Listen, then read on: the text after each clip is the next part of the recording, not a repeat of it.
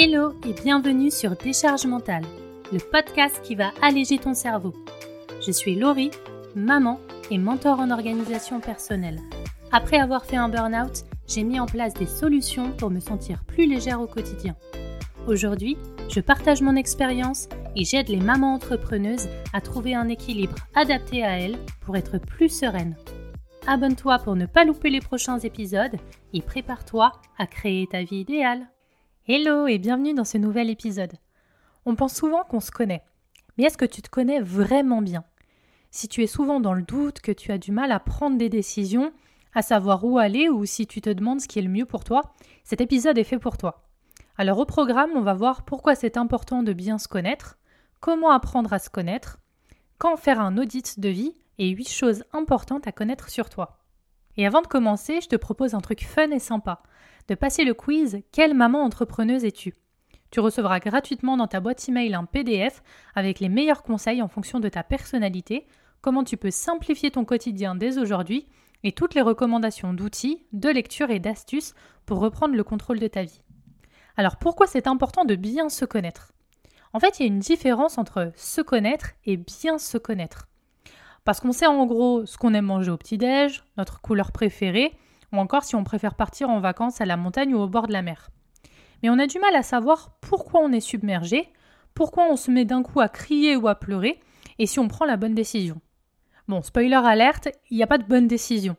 On ne peut pas le savoir parce qu'on ne peut pas connaître le futur. Par contre, on peut savoir ce qui est le mieux maintenant pour nous. En fait, apprendre à bien te connaître, ça va t'aider à comprendre comment tu fonctionnes, pourquoi tu ressens telle ou telle émotion dans cette situation, ce qui est OK pour toi et ce qui ne l'est pas, pourquoi tu réagis souvent de telle façon, etc. Ça va te permettre aussi d'avoir plus confiance en toi. Tu vas plus facilement reconnaître et comprendre quelles sont tes limites et t'accepter tel que tu es. Alors comment on apprend à se connaître? Je suis persuadée que ça ne peut pas se faire du jour au lendemain. En fait, c'est le travail de toute une vie. Tout simplement parce que tu évolues, tu changes, tu vas donc sans cesse te redécouvrir au cours de ta vie. Par contre, pour moi, il y a quand même deux grandes étapes. Le avant quand tu subis un peu tes émotions, que tu comprends pas pourquoi tu es comme ça et que tu as tendance à douter et à ne pas y voir bien clair. Et le après, quand tu as pris les réflexes de te connecter à toi, à analyser ce que tu ressens et à creuser la vraie problématique. Et du coup, pour arriver à cette étape-là, tu as plusieurs possibilités. T'observer, donc prendre le temps d'apprendre à te connaître, identifier les déclencheurs de ton stress par exemple, et analyser pour voir si certaines situations reviennent souvent faire du journaling, que ce soit de façon totalement libre et créative, ou avec des prompts, donc des instructions, un guide ou des idées par exemple.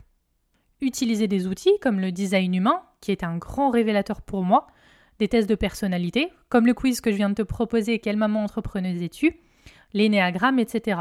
Et si tu veux des idées lecture, je te mets les liens de plusieurs livres que je te recommande dans la description. Faire un audit de vie, donc passer toute ta vie au peigne fin pour savoir ce qui va ou non, ce que tu devrais changer, ajouter, optimiser ou même éliminer de ta vie et pourquoi, et t'accepter parce que tu es comme ça. Tu n'es pas parfaite, mais tu es juste toi. Alors du coup, quand faire un audit de vie? Il y a des périodes de l'année qui sont généralement plus propices pour faire un bilan ou un audit de vie. Que ce soit en fin ou en début d'année, quand tu fais ton bilan annuel, que tu prépares l'année à venir et que tu fixes tes intentions et tes objectifs. Au printemps, c'est souvent là qu'on a un regain de motivation, on fait un grand ménage de printemps et on a envie de renouveau et de changement, ou encore en été, quand on est au bord de la plage ou alors quand on veut préparer la rentrée scolaire de septembre. Par contre, rien ne t'empêche de faire ça à un autre moment. Le signe qui doit t'alerter, c'est simplement de savoir quand tu as besoin de faire le point. Quand tu commences à être souvent fatigué, que tu as moins d'énergie, ou que tu sens que tu as un blocage quelque part sans trop arriver à mettre le doigt dessus. Donc n'hésite pas à suivre ton instinct. Donc voilà huit choses importantes que tu devrais connaître sur toi. La première, c'est ce qui te vole et te donne de l'énergie. C'est important d'identifier les choses, les activités ou encore les contextes qui te volent de l'énergie et au contraire ceux qui t'en donnent. Ça te permet le plus souvent d'anticiper tes réactions et les émotions que tu vas ressentir à certains moments. En fait, tu vas pouvoir contrebalancer si besoin une situation qui te vole de l'énergie avec une autre qui t'en donne. C'est hyper utile pour équilibrer ta balance émotionnelle. Et puis clairement, quand tu as fait ton audit et que tu sais ce qui te vole de l'énergie, c'est aussi plus facile de t'en débarrasser si tu le peux ou d'éviter ce genre de situation. Par exemple, il y a un truc que je déteste et qui me prend énormément d'énergie, c'est d'être invité à manger le midi et quand le repas s'éternise sur quasi toute la journée. Alors ce que je fais maintenant, c'est que bah, je limite les invitations que j'accepte, donc euh, ce ne sera pas tous les dimanches. Je fais des compromis avec mon conjoint, donc on part à telle heure, un moment qui soit OK et pour moi et pour lui. Et je m'offre un moment qui me redonne de l'énergie, donc souvent un moment où je suis seule et au calme. La deuxième chose, c'est de savoir ce que tu détestes. Parfois, on a du mal à savoir ce qu'on aime vraiment, mais on sait très souvent ce qu'on déteste. Ça peut t'aider à savoir justement ce que tu veux dans ton quotidien ou pas. C'est exactement pareil avec ton client idéal ou ton business idéal. Si tu as du mal à savoir ce que c'est, fais ton anti-client ou business idéal pour avoir plus de clarté dessus. Alors note tout ce que tu détestes et ensuite choisis le contraire. La troisième chose, c'est de connaître tes sphères de vie. Définis tes sphères de vie pour trouver ton propre équilibre. Attention, l'équilibre parfait n'existe pas, mais tu peux trouver un idéal et apprendre à équilibrer chaque situation pour vivre mieux. D'ailleurs, j'avais fait un épisode il n'y a pas si longtemps que ça, donc je te mettrai le lien aussi dans les notes de l'épisode. Une fois que tu connais tes sphères de vie, limitées à trois maximum parce que c'est déjà énorme, ce sera plus facile d'imaginer à quoi va ressembler ta vie idéale. Une sphère peut avoir plus d'importance que les autres par exemple. Et c'est pareil dans ton planning idéal. Tu vas pouvoir transformer tes sphères en blocs de temps et les répartir dans ta semaine en fonction de ce qui te convient le mieux. Et ce sera donc plus facile d'identifier et de choisir les bonnes priorités. La quatrième chose, c'est de connaître ta vie idéale. Ta vie idéale, elle comprend plusieurs choses. Ton chez-toi, que ce soit à l'extérieur, ton pays, ta ville, ton quartier, en immeuble ou en maison, etc. Et à l'intérieur, comme la déco, les meubles, les pièces, etc. Ton toit idéal, c'est comme quand tu joues aux Sims. Si tu devais te créer toi-même, tu donnerais quoi comme caractère? Tu ferais quoi de tes journées? Ton planning idéal, tu ferais quoi en te levant? Tu mangerais quoi? Tu prendrais combien de jours off? Tu passerais combien de temps sur ton business ou avec tes enfants? Ton business idéal, si tu travailles plutôt en one-to-one avec tes clients, est-ce que tu voudrais créer un podcast ou une chaîne YouTube, etc. Ta vie perso idéale, quelle relation tu veux avoir avec ton conjoint, avec tes enfants? Ou encore tes vacances idéales, plutôt mer ou montagne? Plutôt 4-5 jours ou plutôt 3 semaines? En fait, il y a tellement de choses à prendre en compte que c'est vraiment libre à toi. Mais une fois que tu sais à quoi ressemble ta vie idéale, c'est plus facile de prendre les bonnes décisions et de choisir les priorités qui vont t'aider à aller vers ce que tu veux, vers tes objectifs de vie. La cinquième chose, c'est de connaître tes besoins. Donc quand je parle de besoins, je parle vraiment de besoins physiologiques. Le genre de besoins dont tu aurais énormément de mal à te passer, qui rendrait ta vie vraiment trop compliquée. C'est pour ça qu'il faut faire la différence entre besoin et envie. Souvent on se dit qu'on a besoin de telle ou telle chose alors que ce n'est qu'une envie. Le besoin il est plus profond. Par exemple, quand tu te dis que tu as besoin d'aller dehors. Ok, mais pourquoi? Tu as besoin de calme ou plutôt de faire de l'exercice? Et finalement, ça, ça passe par être à son écoute et à se poser les bonnes questions. Ce que tu peux faire, c'est de noter les choses que tu as aujourd'hui, mais dont tu ne pourrais plus te passer. Et noter les choses frustrantes ou difficiles à vivre pour toi et ce que tu peux faire pour améliorer ça.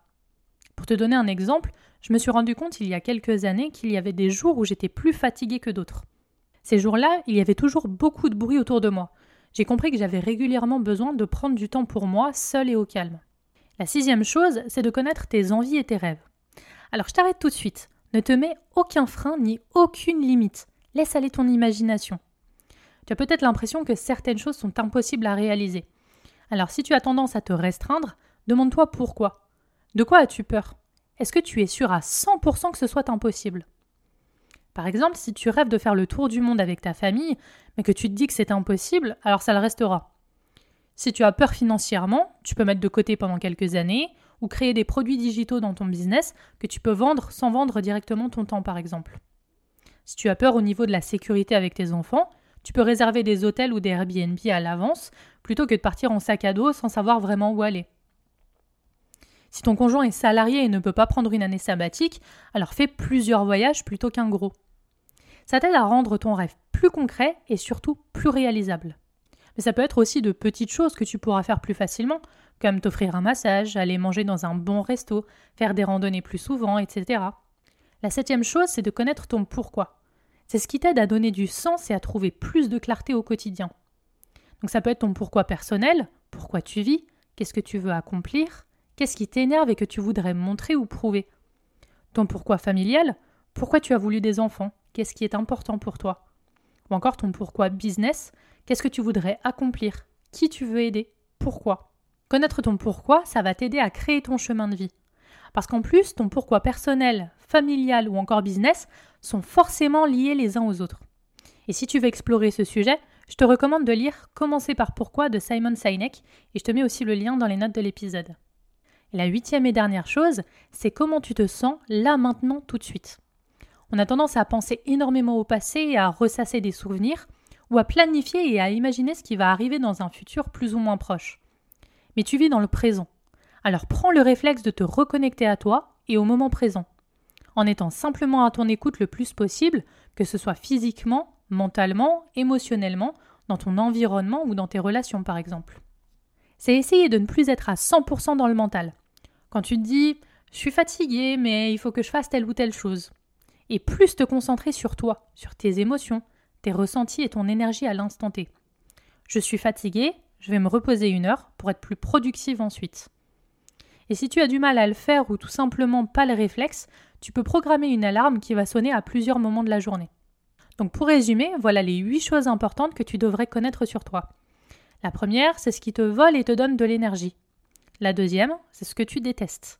La troisième, ce sont tes sphères de vie. La quatrième, c'est à quoi ressemble ta vie idéale. La cinquième, ce sont tes besoins. La sixième, tes envies et tes rêves. La septième, ton pourquoi. Et la huitième, comment tu te sens là maintenant tout de suite. Et n'oublie pas, passe le quiz Quelle maman entrepreneuse es-tu? Tu recevras gratuitement dans ta boîte email un PDF avec les meilleurs conseils en fonction de ta personnalité, comment tu peux simplifier ton quotidien dès aujourd'hui et toutes les recommandations d'outils, de lecture et d'astuces pour reprendre le contrôle de ta vie. À bientôt!